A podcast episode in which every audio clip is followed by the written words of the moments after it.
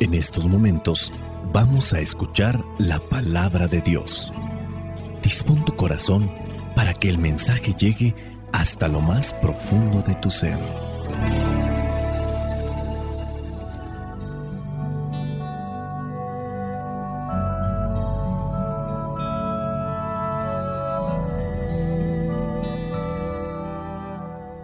El Evangelio que la iglesia nos presenta para el día de hoy corresponde a Mateo, capítulo 21, versículos del 23 al 27.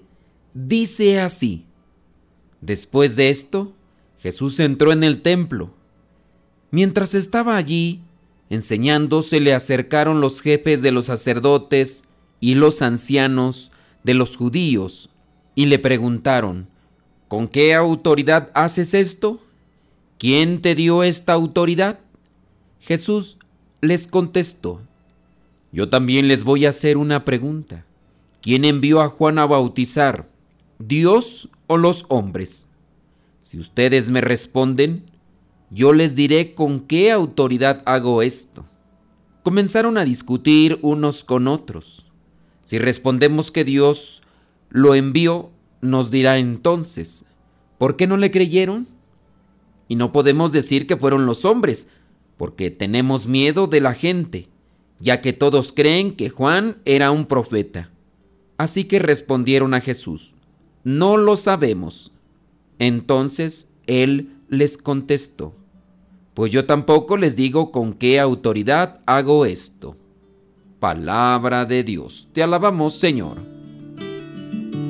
escuchar tu palabra es inicio de fe ti, Señor. Meditar tu palabra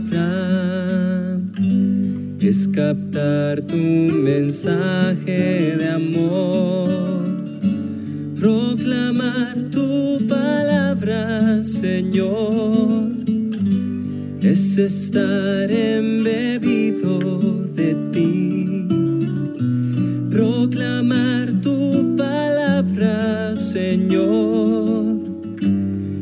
ya dar testimonio de ti, mi Dios.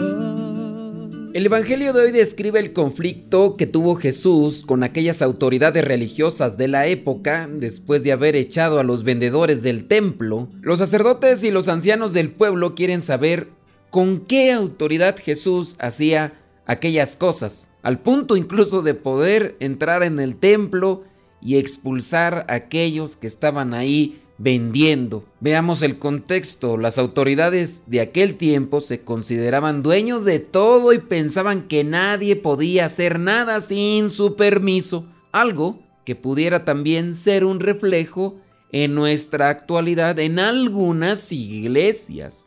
Aquello que le llaman clericalismo. ¿Se puede dar eso en la actualidad? ¿Se da eso en la actualidad? Sí, en algunas iglesias está este tipo de autoritarismo donde no se mueve una banca sin que el sacerdote o el obispo dé el punto de vista bueno. Esto no nos tiene que llevar tampoco a la anarquía, en su caso al el otro extremo donde, ah, no le vamos a, vamos a hacer algo aquí, vamos a pintar el templo, no le vamos a pedir permiso al sacerdote. ¿Por qué? Obviamente no hay que irnos de un extremo a otro extremo. Aquí un punto para considerar a nosotros que somos ministros, que somos sacerdotes. Yo estoy en esa misma situación. Yo tengo esa actitud prepotente, arrogante, donde yo tengo que analizar incluso hasta a qué horas van a estornudar los fieles, porque hay casos. Pidamos a Dios que mueva los corazones para que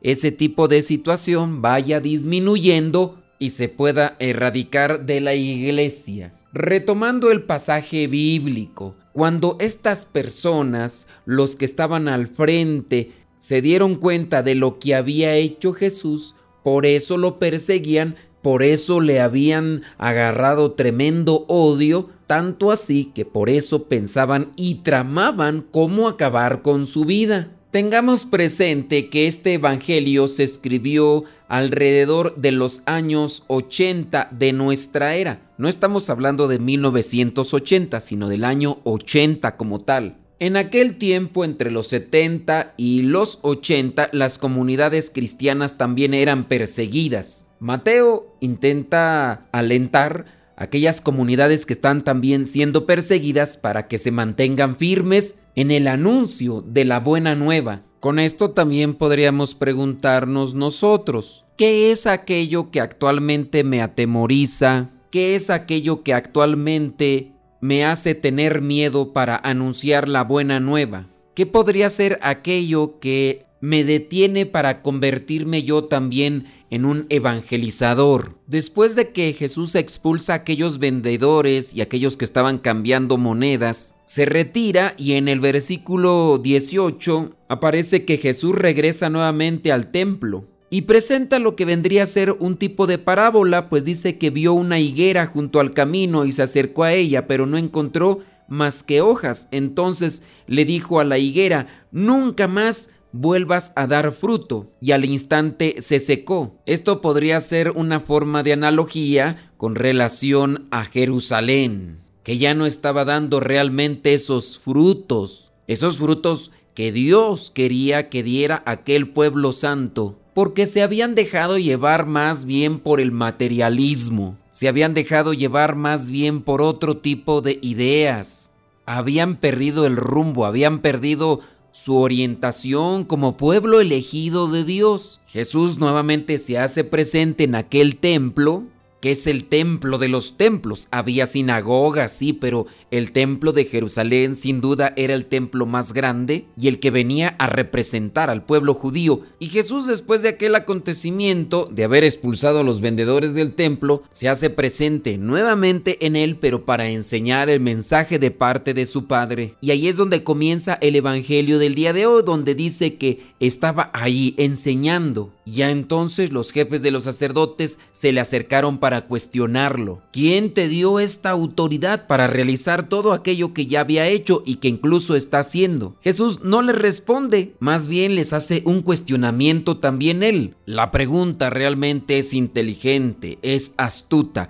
Y es que también Jesús quiere que seamos así, que seamos astutos, eso sí, sencillos como paloma. Recordemos, sean astutos y sean sencillos. Esa es una exhortación constante de parte de Jesús. ¿Quién envió a Juan a bautizar, Dios o los hombres? Y entonces aquellos hombres comienzan a discutir. Acuérdense que la palabra discutir se refiere a querer sacar la idea más sólida. No siempre discutir es malo, el problema es cuando se rebasa esa línea. Estamos discutiendo y después nos enojamos y ya después nos peleamos. Entonces ellos comenzaron a discutir unos con otros y empezaron a sacar las ideas. Si respondemos que Dios lo envió a Juan, nos dirá entonces por qué no le creyeron. Y otra idea que sacaron fue que no podían decir que fueron los hombres los que habían enviado a Juan a bautizar. Y es que ellos pensaban que si decían eso, la gente se les iba a echar encima porque ellos consideraban a Juan como un profeta enviado por Dios. El problema que se presenta aquí es claro. Estos jefes de los sacerdotes y estos ancianos de los judíos estaban cuestionando a Jesús más que por querer sacar una verdad, le estaban recriminando y reprochando el por qué había hecho aquellas cosas, que a la luz de la verdad estaba haciendo lo correcto. El templo como tal es casa de oración, pero aquellos hombres que estaban al frente del templo ya lo habían convertido, como Jesús mismo lo dice, en una cueva de ladrones. Y estos hombres no están analizando la situación y están enojados más bien porque Jesús atentó contra sus intereses económicos. Aquí podríamos colocar un cuestionamiento. ¿Cuántas veces he reprochado, cuántas veces he confrontado a las personas no tanto para exponer la verdad, sino para recriminarle o echarle en cara que me afectó en mis intereses? Y aquí vendría otro cuestionamiento. ¿Cuántas de las ocasiones yo me he puesto a discutir a tal grado de reclamar y de reprochar más que por querer sacar la verdad, quererle reprochar a la otra persona por hacer las cosas bien, por buscar corregir una situación o por buscar acomodar las cosas. Un ejemplo sencillo, el policía me acaba de poner una infracción porque iba a exceso de velocidad o me pasé la luz en rojo de un semáforo. Y hay veces que va la persona y enfrenta al policía y le dice, oiga, ¿por qué me puso la multa? O aquellos que están alquilando un departamento y después de que no cumplen con lo que les toca, como por ejemplo pagar para poder vivir ahí, les cortan el suministro del agua o de la luz y ante esas situaciones algunos son capaces de ir a confrontar a aquel que es el encargado de la administración de los departamentos para echarle pleito porque le han cortado el agua. Muchas veces no analizamos las cosas, no buscamos lo correcto, lo justo, y nos dedicamos a hacer problemas cuando alguien nos trata de corregir, cuando alguien nos trata de ayudar. Me enojo, por ejemplo, cuando alguien me está corrigiendo. Me molesto cuando alguien me hace notar mis defectos o las cosas malas. Dejemos que la palabra de Dios también nos ilumine y que cuando nos digan, cuando nos señalen en lo que estamos mal, lejos de enojarnos, lejos de echar pleito, guardemos silencio y analicemos mejor nuestra situación. Danos, Señor, sabiduría para poder y saber responder cuando así se necesite, pero también para poder callar cuando sea lo necesario. Perdona, Señor, y cura aquella mala intención cuando en ocasiones solamente quiero hablar por hablar. Los sumos sacerdotes y los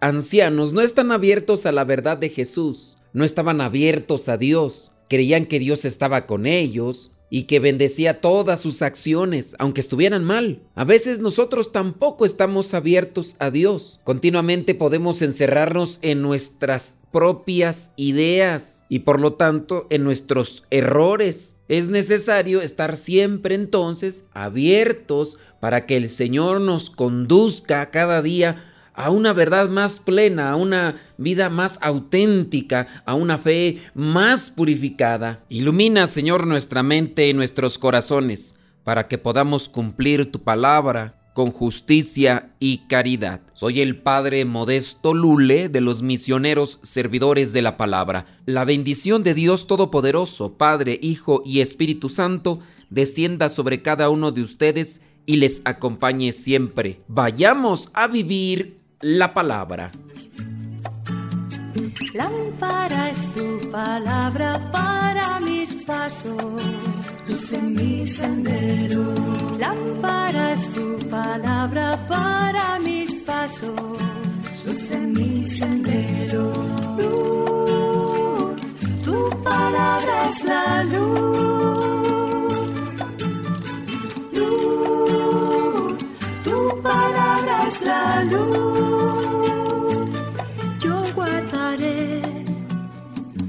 Justos mandamientos. Señor, dame vida según tu promesa. Lámpara es tu palabra para mis pasos, luz en mi sendero. Lámpara es tu palabra